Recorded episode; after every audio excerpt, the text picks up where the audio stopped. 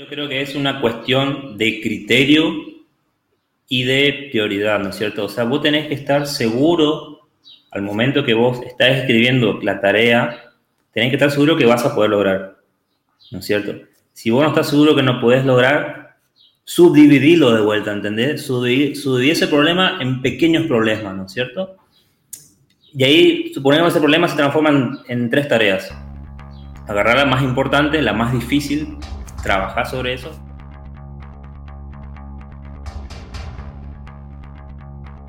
Bienvenidos al podcast de Trade Masters, el único podcast que te ayuda a crecer si trabajas o emprendes en los negocios internacionales. Yo soy su anfitrión, Oscar Rueda, y en esta ocasión estaremos conversando con un joven emprendedor que tiene más de seis años de experiencia en desarrollo de aplicaciones móviles y aplicaciones web trabaja como programador para dos importantes compañías de desarrollo de software en Argentina.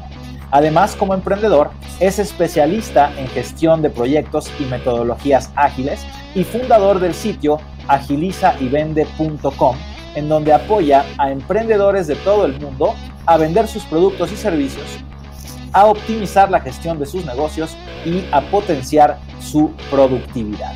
Diego Iván Mota, bienvenido al podcast.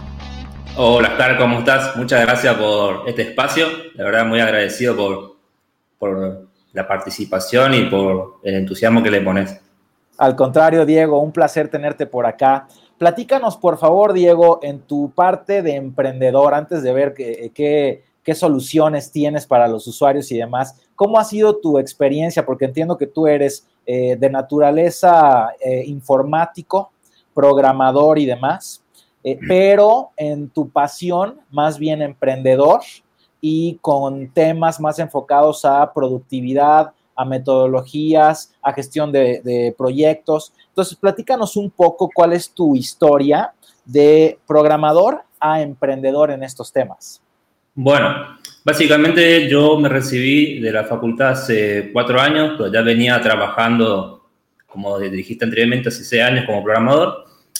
Y todo empezó una vez que me recibí, o sea, terminé la, la facultad, la universidad, empecé a trabajar en una compañía, eh, part-time. Y luego, al mismo tiempo, al poco meses, conseguí otro trabajo part-time por la tarde. Ya tenía dos trabajos, eh, bastantes proyectos, bastantes tareas. Y después en el medio, bueno, surgió eh, que quería estudiar una maestría, maestría en tecnología de la información y a su vez más adelante tenía tiempo como para eh, como mejorar mi idioma en, en, inglés, ¿no es cierto? ¿Qué pasó? Eh, no tenía tiempo para hacer las prácticas de la maestría, no tenía tiempo para estudiar lo que di en la clase de inglés y a su vez yo me traía generalmente casi todos los días, inclusive fin de semana, me llevaba las tareas pendientes de, de los trabajos, digamos, de las dos compañías. Llegaba el fin de semana frustrado, literalmente frustrado, eh, o sea, tenía mucho trabajo, me faltaba organizarme, ¿no es cierto? Me faltaba mucha organización y además quería, o sea, meter pilas a esta tesis de maestría y a su vez aprender inglés, ¿no es cierto? No encontraba un bloque, un bloque de tiempo donde sentarme, siempre me dedicaba al trabajo, o sea, no, no tenía prioridad en, las tareas que lo colocaba, tenía todo en mi cabeza las tareas no, no notaba, no, no seguía, solamente tenía todo en la cabeza. Entonces, ¿qué hice? Me formé. Me formé, me capacité en, en productividad, en gestión de proyectos, en gestión de tareas, invertí en formaciones, en cursos, y de esa manera, eh, tomando técnicas y algunos hábitos de, de, los cursos que di, los fui implementando en mi vida personal. Entonces empecé a buscar eh, bloques de tiempo que tenía disponibles para dedicar los proyectos de un trabajo a la mañana, le, me enfocaba en esos proyectos según las técnicas que había visto de, deadline, eh, Kanban, lista de, tareas, planificación semanal, planificación diaria, planificación mensual. Y a su vez también apliqué con el trabajo a la tarde y entonces ahí, a medida que me fui organizando, fui desbloqueando, por decir, eh, tiempos. Tenía tiempos libres como para dedicarla a mi tesis y dedicarme a estudiar inglés. Y en lo posible no llevar eh, tarea pendiente a la casa, que era lo que más quería porque quería disfrutar de mi tiempo libre y de, de hacer social, estar con amigos, con mis familiares, con mis padres, con mi novia. Y bueno, en todo eso, eso surgió hace un año y medio aproximadamente y me picó el bicho de, de emprender. Digamos. Me, tenía hace, hace años, hasta a partir de los 18 años, yo siempre seguía blogs de gente que vivía viajando, pero a su vez tenía un trabajo que generaba dinero por Internet. Y siempre quise la idea, pero nunca me eh, comprometí. Entonces un día surgió eh, la pregunta, ¿no es cierto? ¿Me gusta la idea o me comprometo con ella? ¿No es cierto? Son dos cosas distintas. Así que me enfoqué en esa pregunta y me comprometí a formarme en emprendedurismo, a formarme más en gestión de proyectos, en técnicas de producción y en todo eso llegó el blog, ¿no es cierto? Eh, me formé con un mentor que me, ayudó en un, tiempo de aproximadamente tres meses. Me orientó bastante en todo lo que necesitaba como para eh, tener un negocio online montado, utilizando el modelo de negocio, eh, un blog. ¿Estamos? Y en ese entonces quería incorporar todo mi conocimiento, toda mi, formación, todo lo que invertí en formación, en, o sea, para, para capacitarme y para poder hacer esto de, gestionar mi tiempo, mis tareas, todo este conocimiento que lo adquirí con las formaciones que, que invertí, publicarlo en el blog, ¿no es cierto? Publicar qué, qué técnicas, qué procedimientos, qué metodologías, qué son las metodologías ágiles, qué es la productividad, explicar un poco, no solo en contenido, sino también a la vez ofrecer un servicio. hacer, crear un servicio que, que ayude a otras personas que estuvieron o están como yo, que, que, le costaba organizarse, no tenían tiempo para nada, ni para disfrutar de la familia, ni los fines de semana. Entonces eh, lancé el blog eh, donde ofrezco un servicio eh, básicamente es eh, ayudar a personas que les cuesta organizar su vida, eh, tanto lo profesional como lo, lo, personal, potenciando su productividad y a su vez gestionar, su, gestionar la rutina, tanto la parte profesional como la personal. Y en esto nace el servicio Avanzar con tu negocio, que está orientado para personas que ya empezaron a iniciar un proceso de emprendimiento o ya están emprendiendo.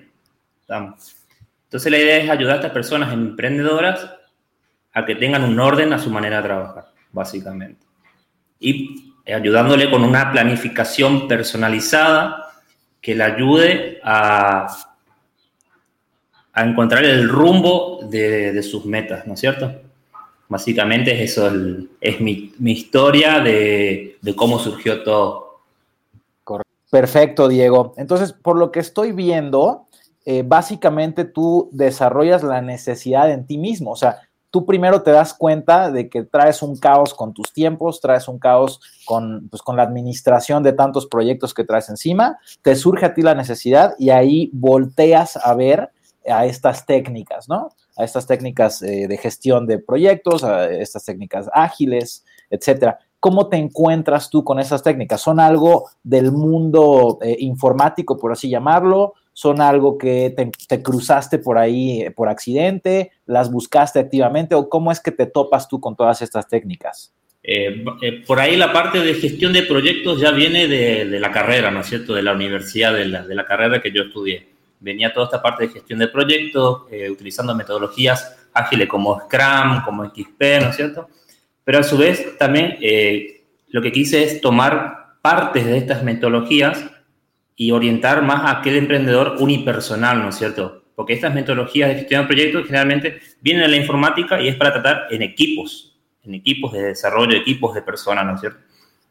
Entonces decidí tomar partecitas, digamos, prácticas de cada metodología y volcarla a mi vida, digamos, para agilizar mis procesos de, de rutina, básicamente.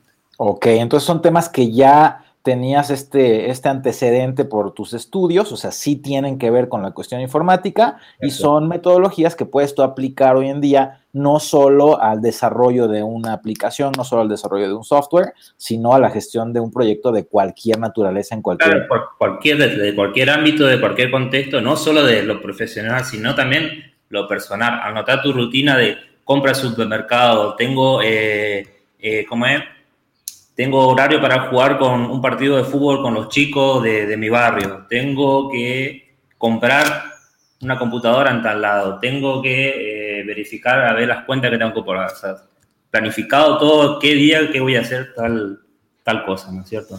Ok, perfecto. Entonces, si te parece bien, platícanos un poco, Diego, de estas, de estas metodologías, cómo las podemos nosotros aplicar en nuestra gestión de proyectos, en el entendido de que nuestra audiencia puede ser que esté prestando un servicio, digamos un servicio logístico, tiene que entregar una mercancía recolectada en China y entregarla en una aduana mexicana, por decir algo, eh, o bien se dedican a comprar y vender productos. ¿Cómo, ¿Cómo verías tú una metodología, qué tipos de metodología hay que pudiéramos aplicar a estos negocios? El escenario perfecto para eso sería utilizar, es una técnica ágil que se llama Kanban, ¿no es cierto? Donde en este, en este tablero Kanban está dividido por entre tres y cuatro columnas, ¿no es cierto? Tenés tu columna de pendientes, tu columna de en proceso y tu columna de finalizado. ¿Qué es lo que puede hacer eh, la persona, digamos, si quiere enviar productos, armar toda la logística? Dividir en pequeños pasos, digamos, pequeñas tareas, todo el proceso para enviar ese producto, ¿no es cierto? Escribirlo en los posits, no sé si conocen lo que son los posits, los papelitos de colores, anotar cada paso necesario para cumplir ese objetivo, enviar producto a X clientes, ¿no es cierto? Por ejemplo, em, averiguar la persona para enviar producto del celular tal, averiguar el precio para tal, eh, enviar por avión o enviar por eh, correo terrestre.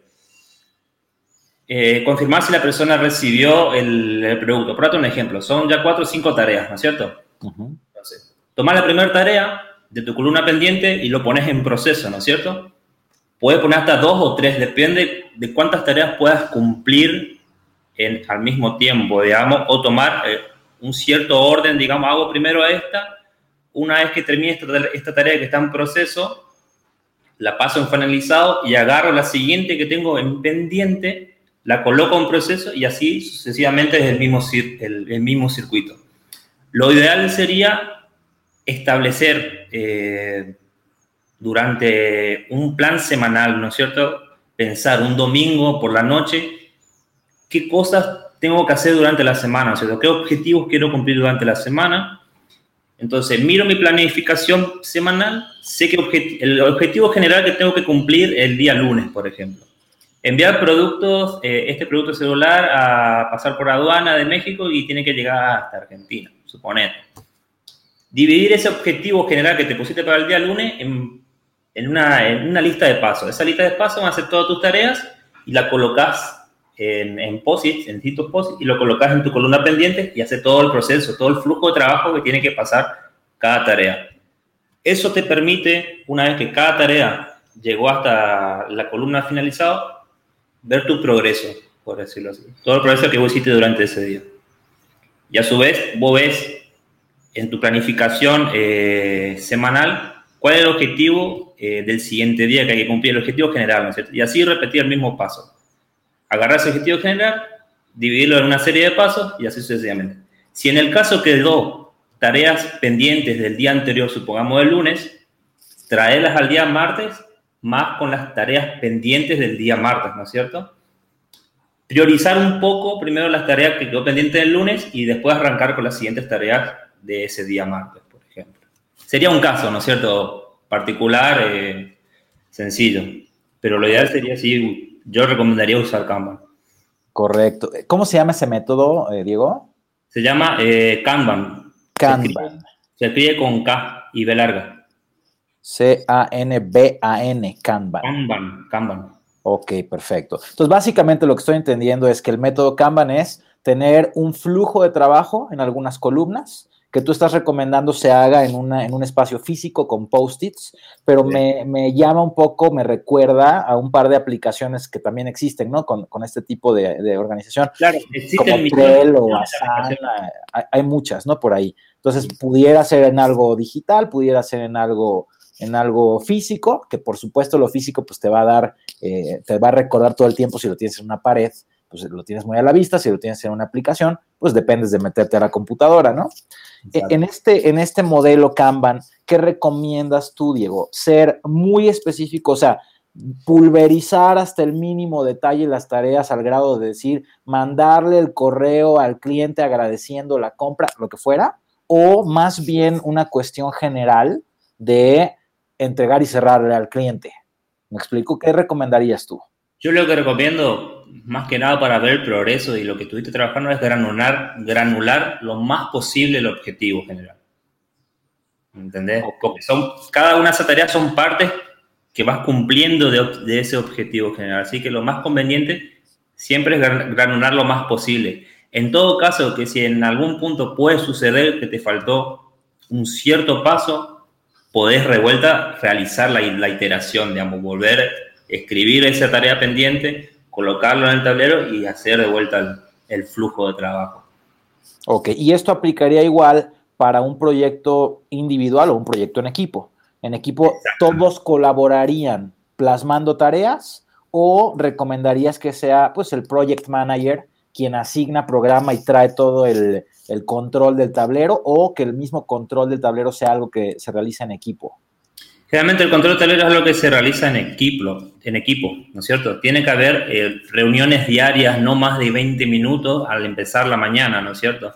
No empezar, eh, no generalmente empezando la mañana, sino a media mañana sería lo, lo, lo, lo ideal, ¿no es cierto? Como que uno no, todavía no está tan despierto como para una reunión, a nadie le gustan las reuniones, entonces es preferible llegar, te enfocas en, en, tus tareas del día y suponete a las 10 de la mañana una reunión de 20 minutos para hablar de lo que se estuvo avanzando, qué está, qué, qué está, qué está en progreso, qué quedó pendiente, pero hablar en equipo y establecer las prioridades, ¿no es cierto?, de las tareas. Es más, el tablero Kanban permite que vos puedas eh, trabajar, aparte de las columnas, puedes trabajar por proyectos también, o sea, tener proyecto 1, proyecto 2, proyecto 3, y cada proyecto tiene, tiene sus objetivos, ¿no es cierto? Y cada objetivo, cada proyecto, perdón, está asignado a cierta, ciertas personas, ¿no es cierto? Y todo eso puede ir en un mismo tablero.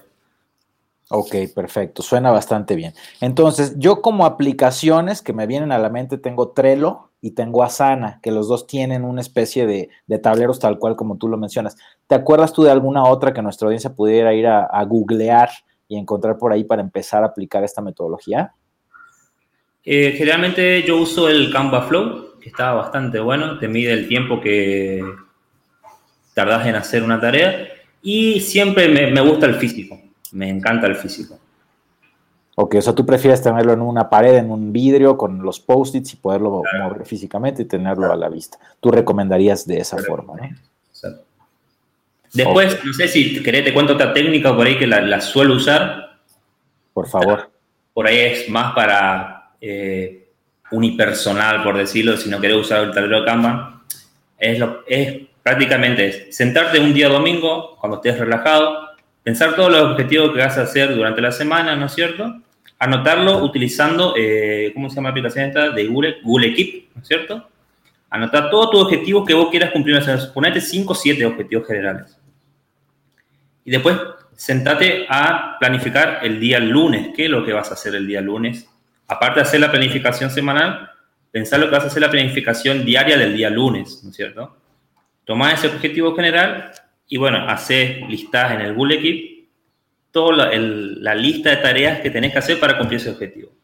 Lunes a la noche de vuelta, cuando estés relajado, mirás tu plan semanal, mirás tu objetivo general, la descripción que tenés que hacerlo lo transformás en una lista de tareas nuevamente para el día martes. Entonces vos ya estás fresco al día siguiente, no, no necesitas pensar qué es lo que vas a hacer, ya lo anotaste el día, eh, la noche anterior, ¿no es cierto?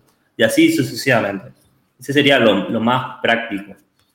Por supuesto, yo también estoy totalmente de acuerdo contigo que es bien importante cerrar el día haciendo un, resumen que de pronto se vuelve difícil, ¿no? Porque ya estás cansado, ya corriste todo el día, etcétera, ¿no? Entonces llega al final de la jornada y lo último que quieres es volver a traer todos los pendientes y dedicarle media hora más o 20 minutos más a, reorganizarte, pero creo que sí te da una ventaja precisamente porque al día siguiente tú ya estás muy bien organizado, ya sabes hacia dónde tienes que empezar y llegas directo a esa eh, primera prioridad que vas a tener pues ya analizada en el día anterior, ¿no? Eso es algo que yo también aquí internamente le, recomiendo siempre al equipo.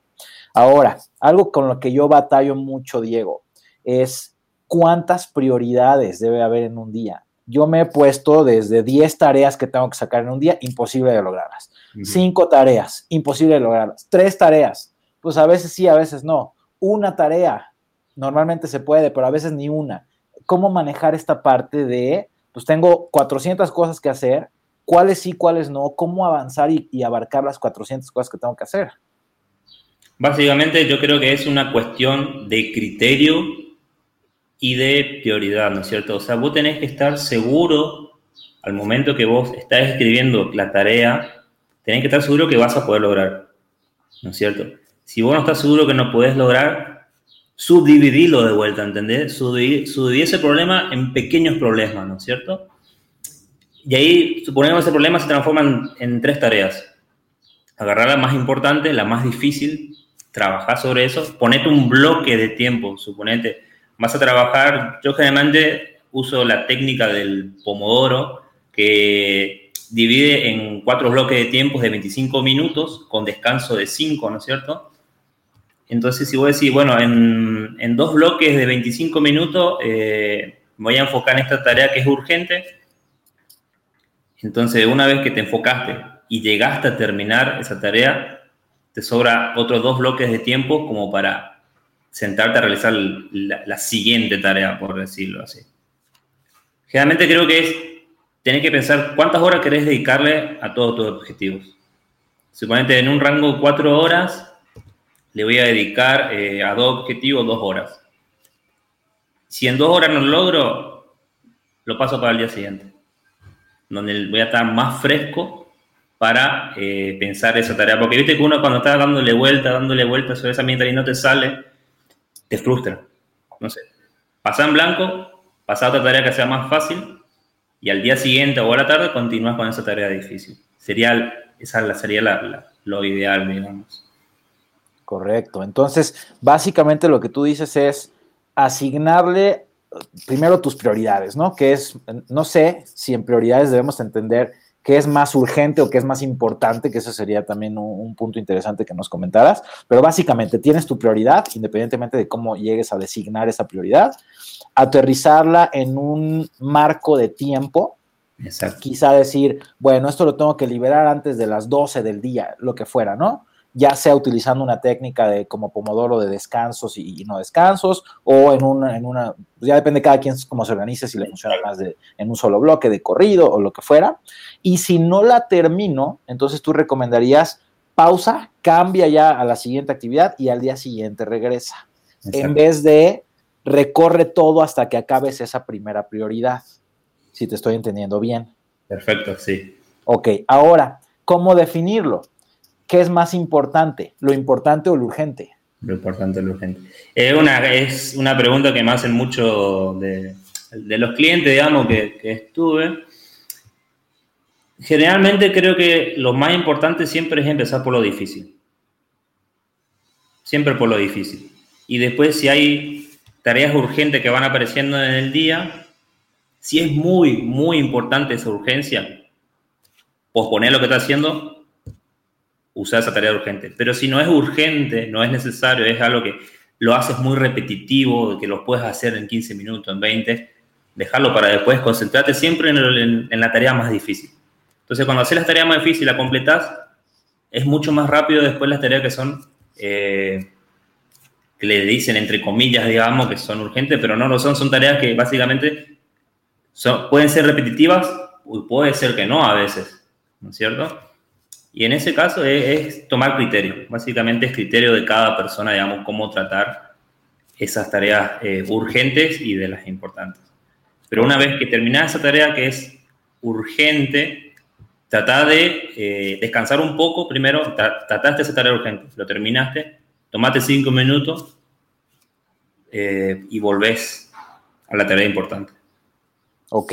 Cuando tú hablas de hacer primero lo más difícil, ¿a qué te refieres con eso, Diego? Generalmente son, eh, siempre surgen tareas que son complicadas, ¿cierto? Suponete en programación suele pasar eh, crear un módulo de registro de alta, baja y modificación de datos de personas, ¿no es cierto? Es un objetivo difícil, o sea, te puede llevar más de dos o tres horas.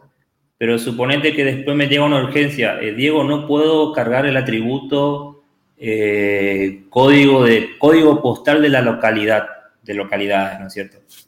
Es, algo, es una urgencia, pero a su vez es un, es una tarea muy pequeñita que me puede llevar muy poquito tiempo. ¿entendés? Y si es muy urgente, tomo esa tarea porque sé que lo puedo resolver en muy poquito tiempo y una vez que lo resuelvo, vuelvo de vuelta a, mi objetivo, a mi objetivo prioritario, por decirlo, el módulo de registro de personas, que es más grande, digamos, la, la, complejidad, por decirlo así. Ya, o sea, lo, digamos que lo más este, tedioso, lo más pues complejo por hacer, tú lo pondrías en el principio de la lista para de alguna forma tachar eso de la lista y ya poder seguir con otras actividades eh, un poco menos complejas, porque, por lo que te estoy entendiendo, si yo dejo lo más difícil al final del día, lo más seguro es que voy a estar pateando la lata y probablemente no lo termine haciendo, ¿no? Exacto, sí, totalmente, sí, sí, Oscar.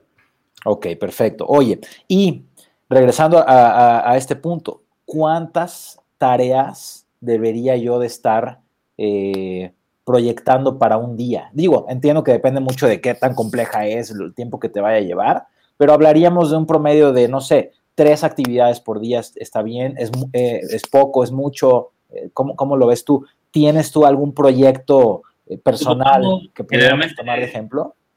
Sí.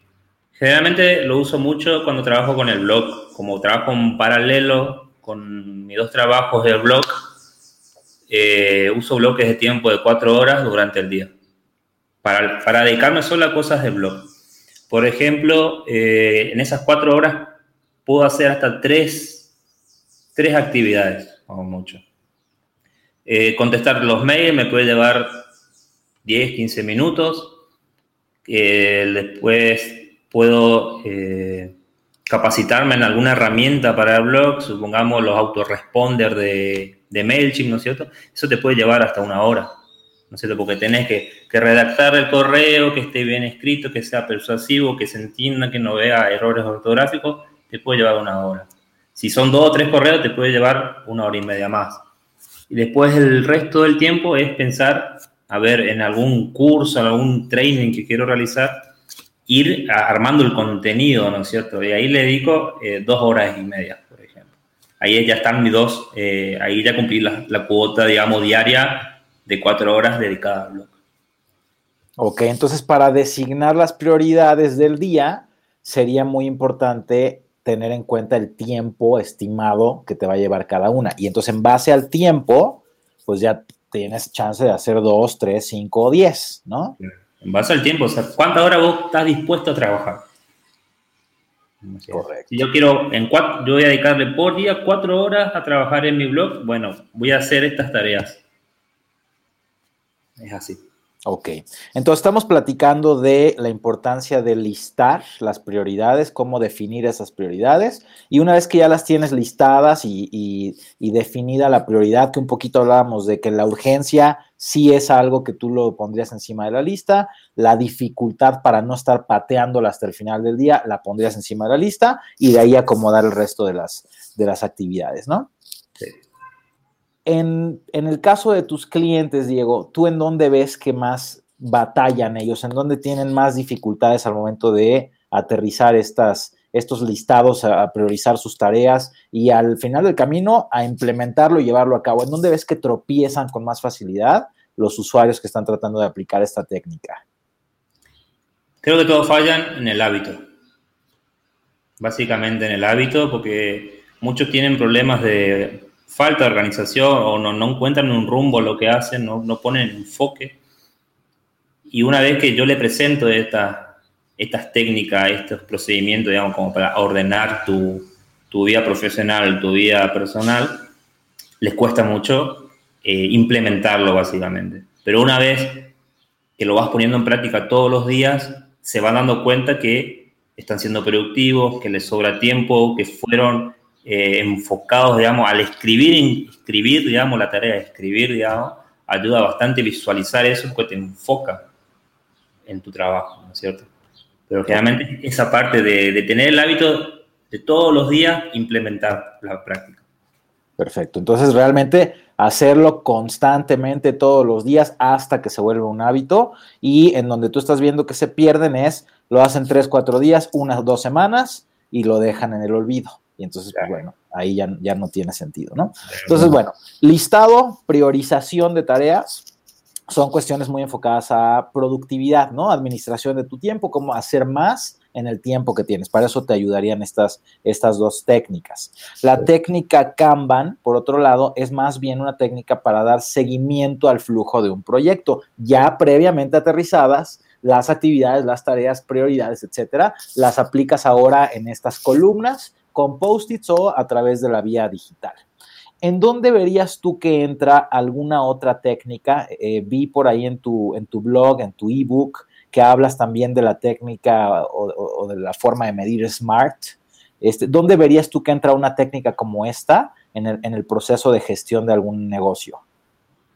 También entra, o sea, eh, dentro, del, dentro del objetivo, esa planificación semanal que uno hace, uno trata de hacer que el objetivo sea SMART, ¿no es cierto? Que sea inteligente, que, que sea medible, que puedas cumplirlo, que, que vos puedas ver el tiempo también que te va a llevar. O sea, lo, lo, lo ves generalmente en, el plan eh, en el plan semanal.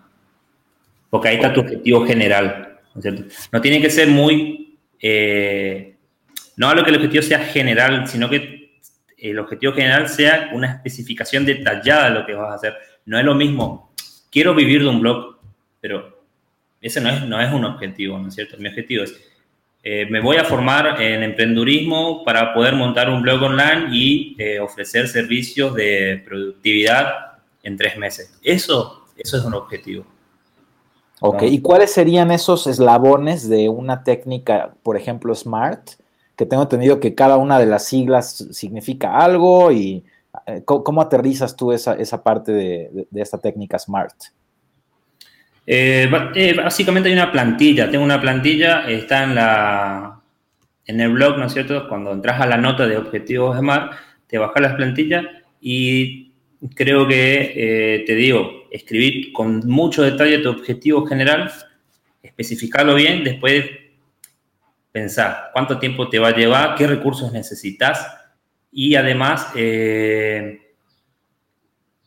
¿Qué, qué, otras cosas, aparte de los recursos, por ahí necesitas una persona o necesitas un curso? Hay que tener todo en cuenta todos esos bloques, digamos, faltantes para completar tu, tu objetivo.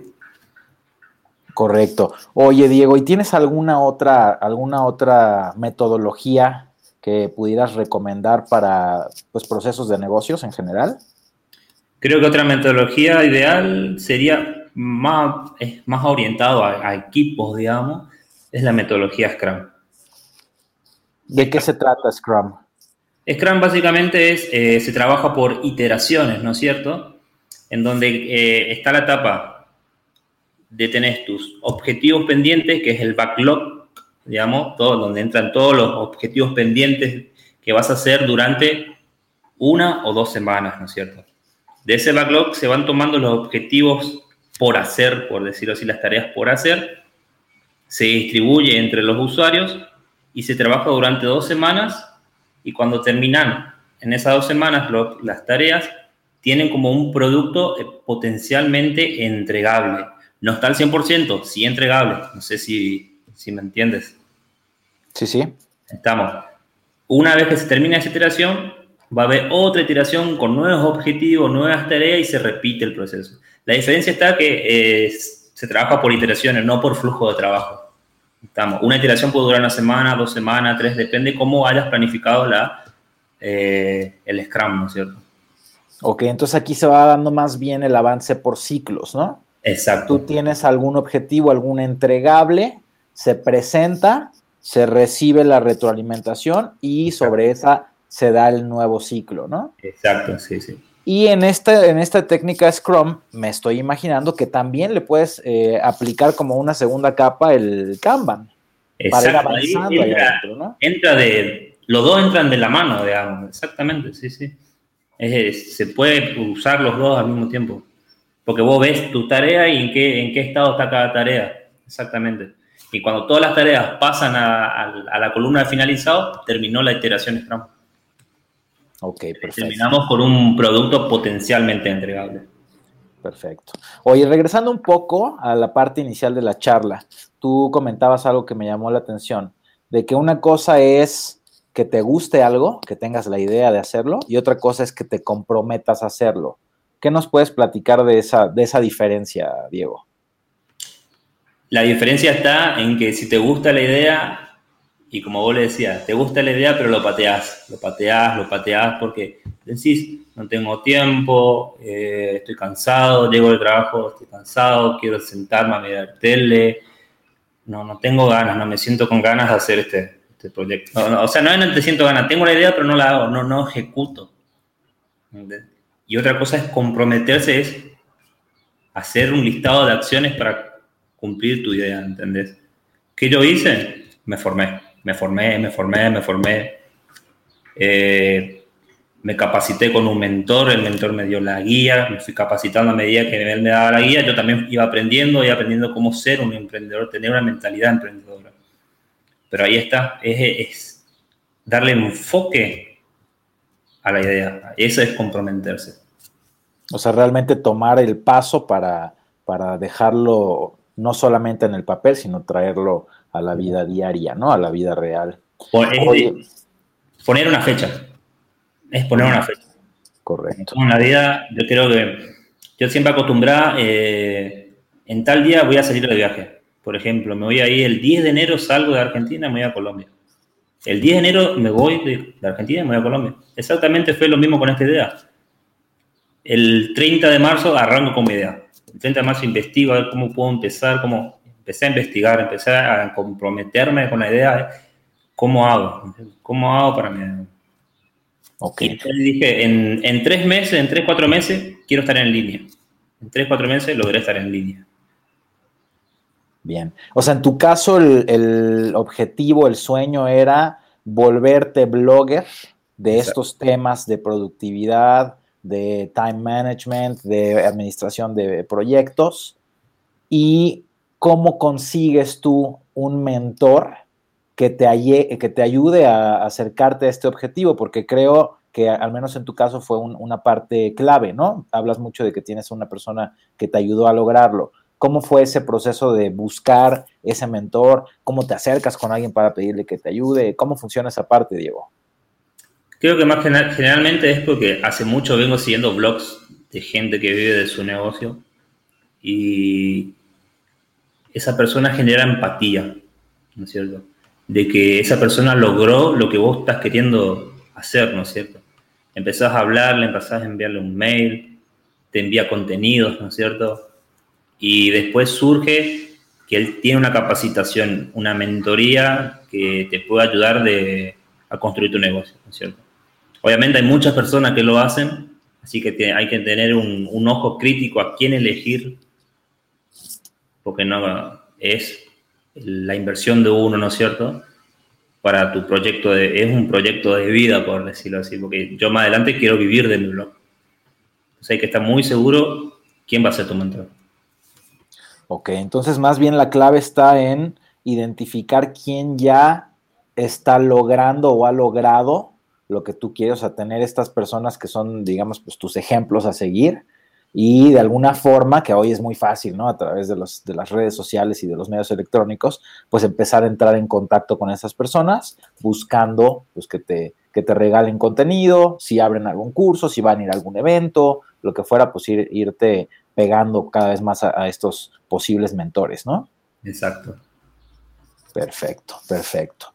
Diego, pues mira, estamos ya por cerrar la entrevista. Eh, ha sido bastante, bastante útil para toda nuestra, nuestra audiencia. Eh, a mí en lo particular me deja muy claro esta, esta par de técnicas bastante importantes. Yo me quedo sin duda con el, el tema de cómo priorizar un poco las tareas, cómo aterrizarlas en un listado, cómo estar preparado el día anterior para llegar a, atacar los pendientes al día siguiente y la metodología Kanban, que me parece muy, muy importante tener este flujo de, procesos, ¿no? Este flujo visual de cómo vamos avanzando y demás. Este, antes ya de cerrar, quiero darte las gracias, Diego, por el tiempo que nos regalaste el día de hoy y sin duda por los tips que les acabas de dar a toda nuestra comunidad de, de los negocios internacionales, que son tips que salen del mundo de la tecnología, del mundo de la informática y que hoy los estamos viendo ya cómo se replican en todas las esferas de, los negocios y de la vida diaria al final del camino, ¿no? Entonces, pues bueno, para cerrar, Diego, algún mensaje que tú quieras enviar a la audiencia que se te haga a ti importante compartirles respecto a estos temas. Yo creo básicamente, si tenés una idea y queréis vivir la idea, es tener enfoque. Enfóquense, busquen a alguien que haya tenido éxito en vivir de algo que le gusta vean los servicios, inviertan, inviertan en sus servicios y además fórmense, fórmense todo lo necesario para poder seguir adelante y transformar eso que a usted tanto le gusta en un blog. Lo importante siempre es la, formación, creo. Hiper, eh, como es Internet, Internet es para todo el mundo, lo más importante es hiper especializarse, ¿no es cierto? Ya no es una especialización general, ya es hiper especializarse en un nicho, en un sector donde vos tengas clientes que pasen por lo que hayas pasado. En mi caso, esto de, ser más productivo. Perfecto, Diego. Pues muchísimas gracias. Ahí lo tienen entonces, señores. Eh, sin duda, Diego es un buen ejemplo de cómo se puede emprender, de buenas ideas, así que vamos a tener los datos de contacto de Diego, su página para que descarguen el ebook, sigan su blog y quizá lo tomen como mentor a él mismo. Entonces vamos a dejar esos datos eh, en el sitio web de este episodio, por supuesto. Y pues bueno, me despido como siempre agradeciéndote por acompañarme en este episodio y recordándote que es muy importante tener metas claras, pero es más importante tomar acción para alcanzarlas. Yo soy Oscar Rueda y nos vemos en la próxima.